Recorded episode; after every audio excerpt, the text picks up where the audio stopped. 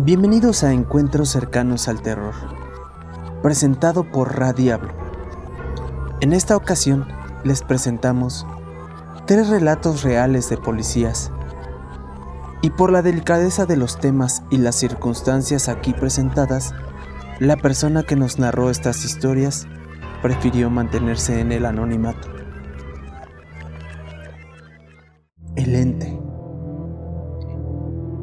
Todo comenzó cuando una noche tuvimos la desgracia de ir a un llamado de auxilio donde habían atropellado a una joven, la cual desafortunadamente falleció frente a nuestros ojos. Nosotros no nos quedamos a levantar el acta, ya que unos compañeros ya estaban haciéndose cargo. Solo fuimos como apoyo al lugar de los hechos. Nos recuperamos de ese momento triste y después de dar nuestro recorrido habitual, mi compañero y yo regresamos al lugar donde descansamos un momento. Sabemos de antemano que no está bien, pero hay noches en las que uno tiene que descansar un poco. Este lugar, por obvias razones no puedo dar la ubicación exacta, lo que sí les puedo decir es que es un lote abandonado donde antes daban mantenimiento a todo tipo de vehículos de gran tamaño. Al fondo hay un par de construcciones donde antes eran los baños. Y nosotros nos quedamos en el lugar donde se encontraban los fosos de mantenimiento, ahora ya tapado. El dueño nos permite quedarnos ahí mientras reponemos por una hora o dos las energías para continuar nuestro deber. Tengo que hacer una pausa y recalcar que el lugar estaba completamente vacío y oscuro. No hay nadie en ese lugar. Esa noche me tocó ser el conductor de la patrulla. Yo comenzaba a quedarme dormido cuando en la construcción del frente, donde estaban los baños, me pareció ver la silueta de una persona.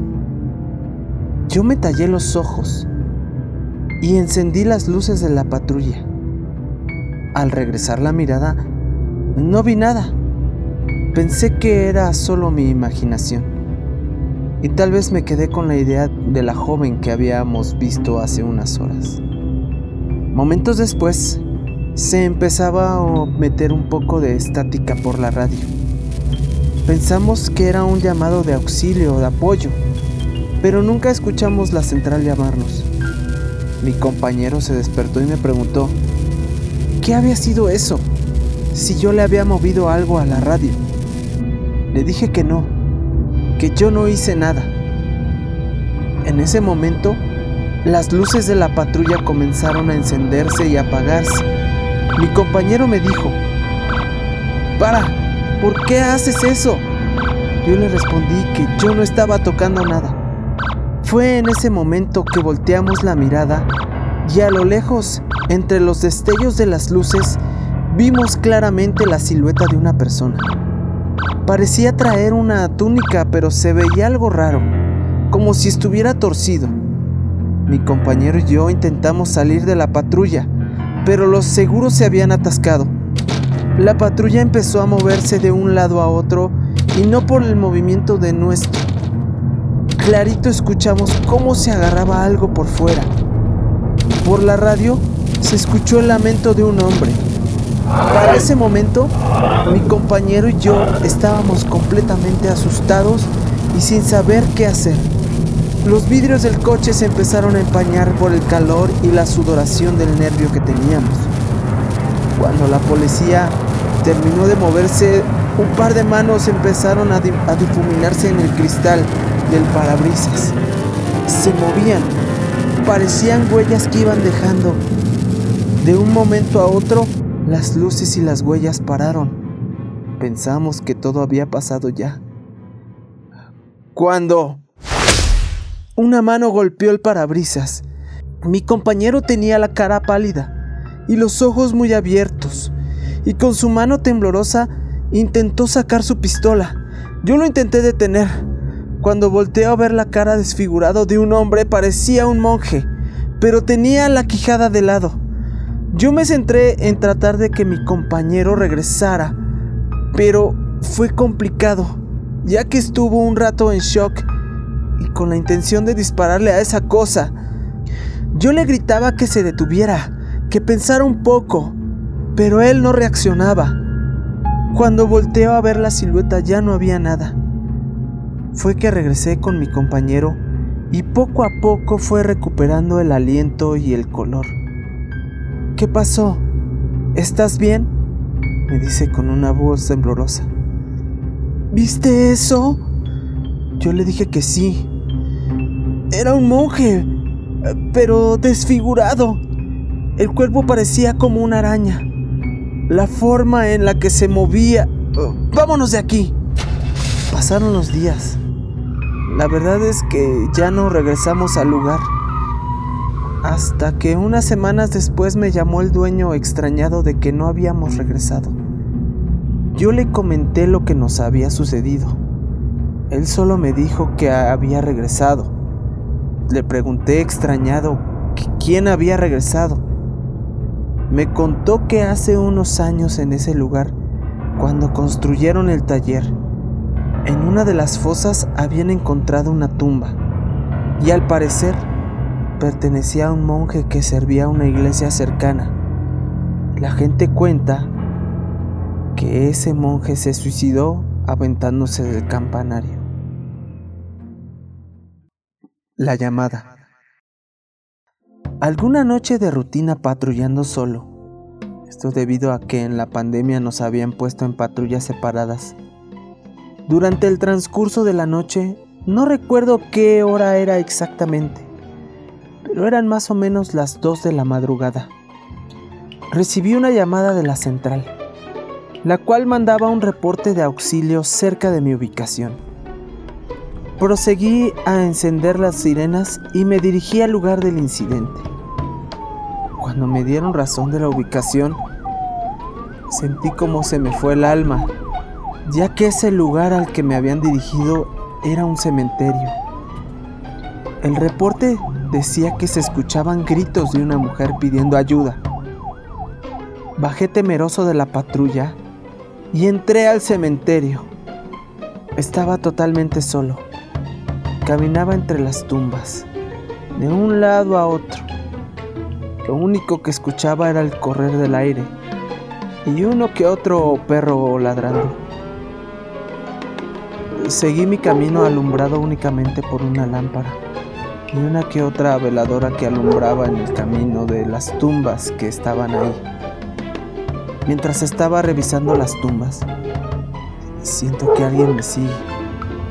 Pero cada vez que vuelvo la mirada para ver si hay alguien, no hay nadie. Comienzo a escuchar ruidos extraños y veo sombras moverse en la oscuridad.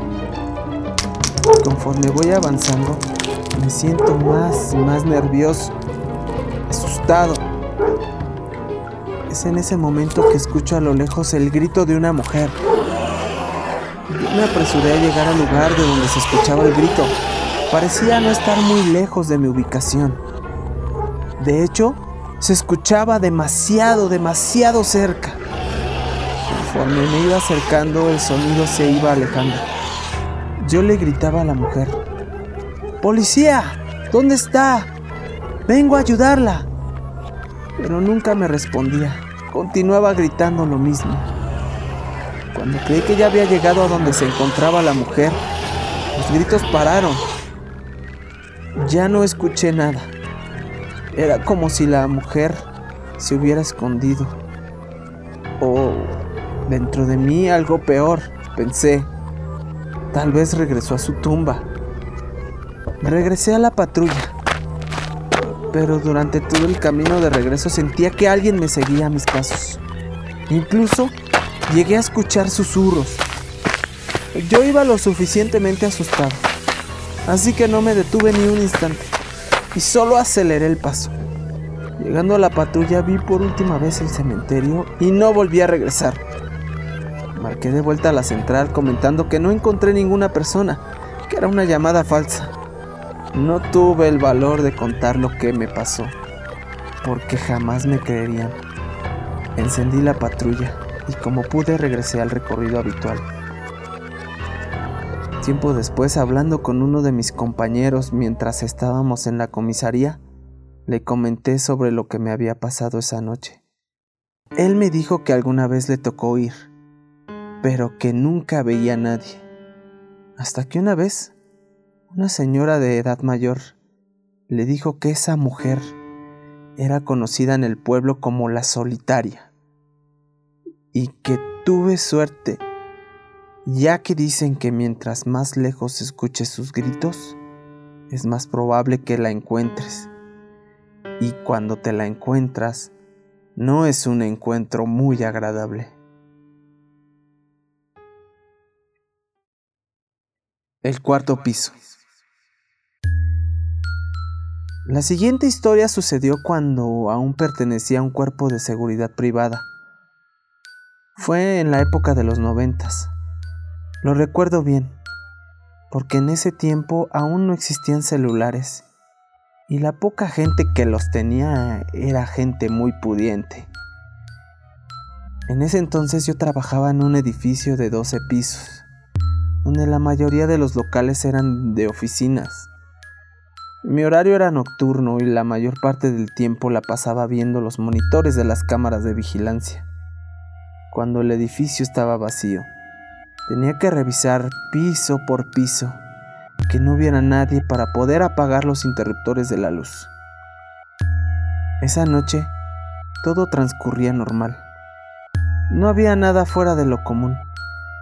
Subí al piso 12 a verificar que estaba vacío cuando subo a hacer la verificación de los pisos, normalmente voy equipado con una lámpara y una radio para comunicarme con el personal de vigilancia. Esa vigilancia se encuentra en la entrada del edificio. Esto por algún caso de emergencia. Ya en el piso 12, avisé si había alguien. Nadie contestó. Proseguí a bajar los interruptores. Bajé al siguiente piso e hice la misma rutina. Todo transcurrió de manera normal hasta que llegué al cuarto piso. Ahí las cosas no estaban tan bien. Cuando llegué a preguntar si había alguien, la luz del fondo se apagó. Era una oficina. Asumí que había alguien. Así que llamé a la seguridad para corroborarlo. La seguridad desde su cabina me confirmó que efectivamente ya no había nadie en el piso. Todos habían checado su salida y no quedaba nadie en ese piso.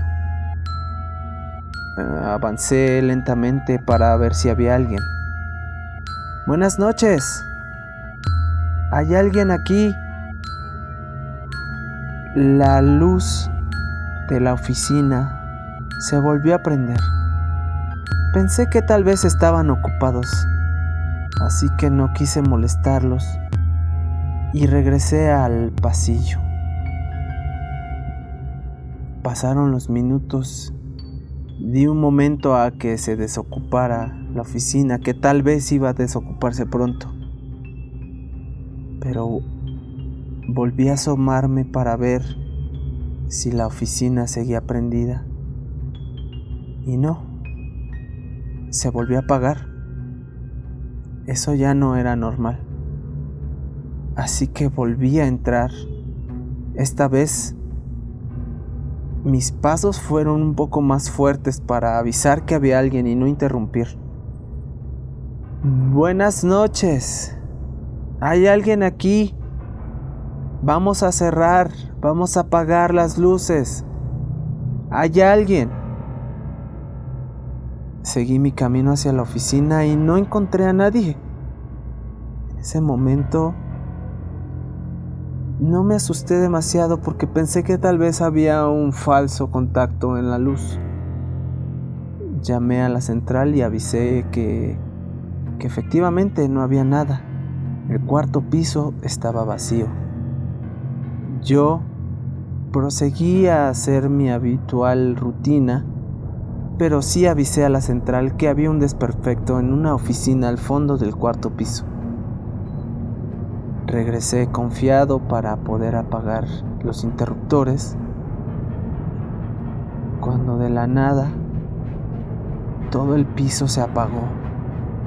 Yo no había apagado los interruptores. Avisé a la central si había un corte de luz, si se habían apagado los pisos eh, que estaban más abajo. Me asomé por el vestíbulo donde se encontraban las escaleras, pero el piso 3, el piso 2 y para abajo, todos tenían luz, excepto el piso 4. De nuevo pensé que era un desperfecto en la luz. Así que fui a la caja con mi linterna y al verificar, pues no, todo estaba correcto. Estaban las pastillas arriba y abajo. Bajé y subí el interruptor para ver si así funcionaba. Marqué a la caseta de vigilancia, pero esta vez, cuando traté comunicarme con ellos, la radio no funcionaba tan bien. Tenía estática y no funcionaba bien. Vigilancia, ¿me escuchan? Vigilancia, estoy en el cuarto piso, no hay luz, ¿pueden indicarme cuál es el problema? Jamás recibí respuesta por parte de vigilancia. De un momento a otro las luces se prendieron pero no funcionaban del todo bien. Estaban parpadeando de una manera que nunca había visto. Parpadeaban una con otra, una con otra. Las oficinas se prendían y se apagaban. En ese momento que empecé a asustarme un poco porque jamás me había pasado algo así. Cuando las luces seguían parpadeando, de un momento a otro se apagaron todo se quedó en oscuridad.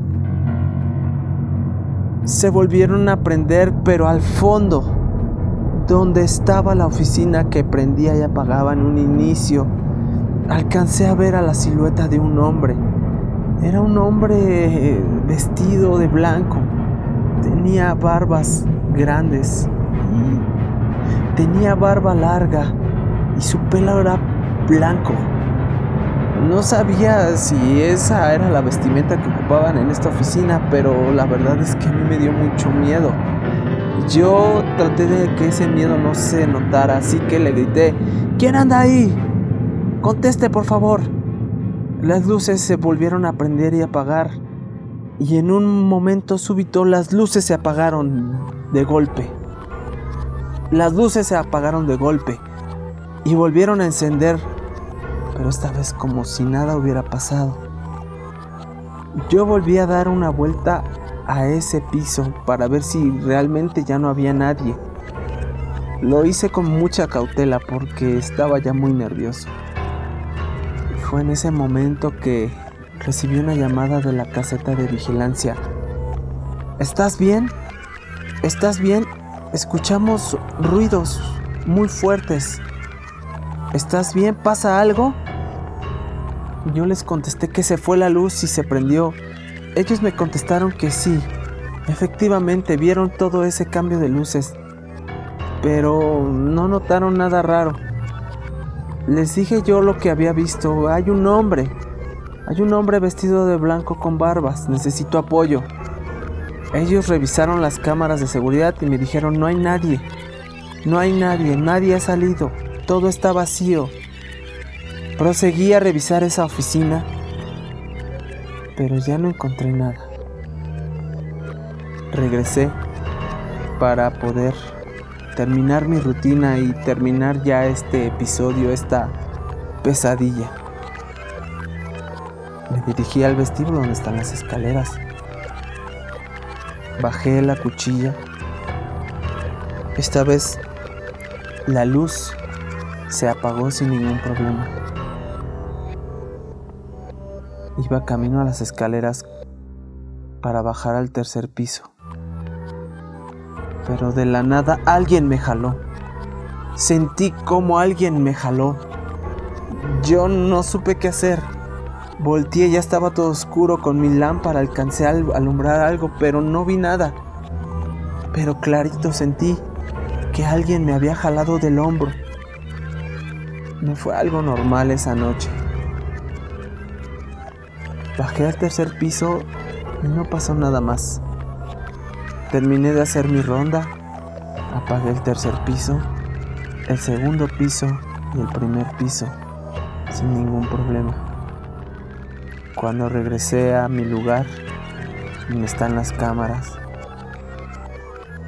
vi efectivamente que todo el edificio estaba a oscuras, excepto nuestro lugar de trabajo. Esa noche jamás la voy a olvidar. Es la peor noche que he tenido en mi vida.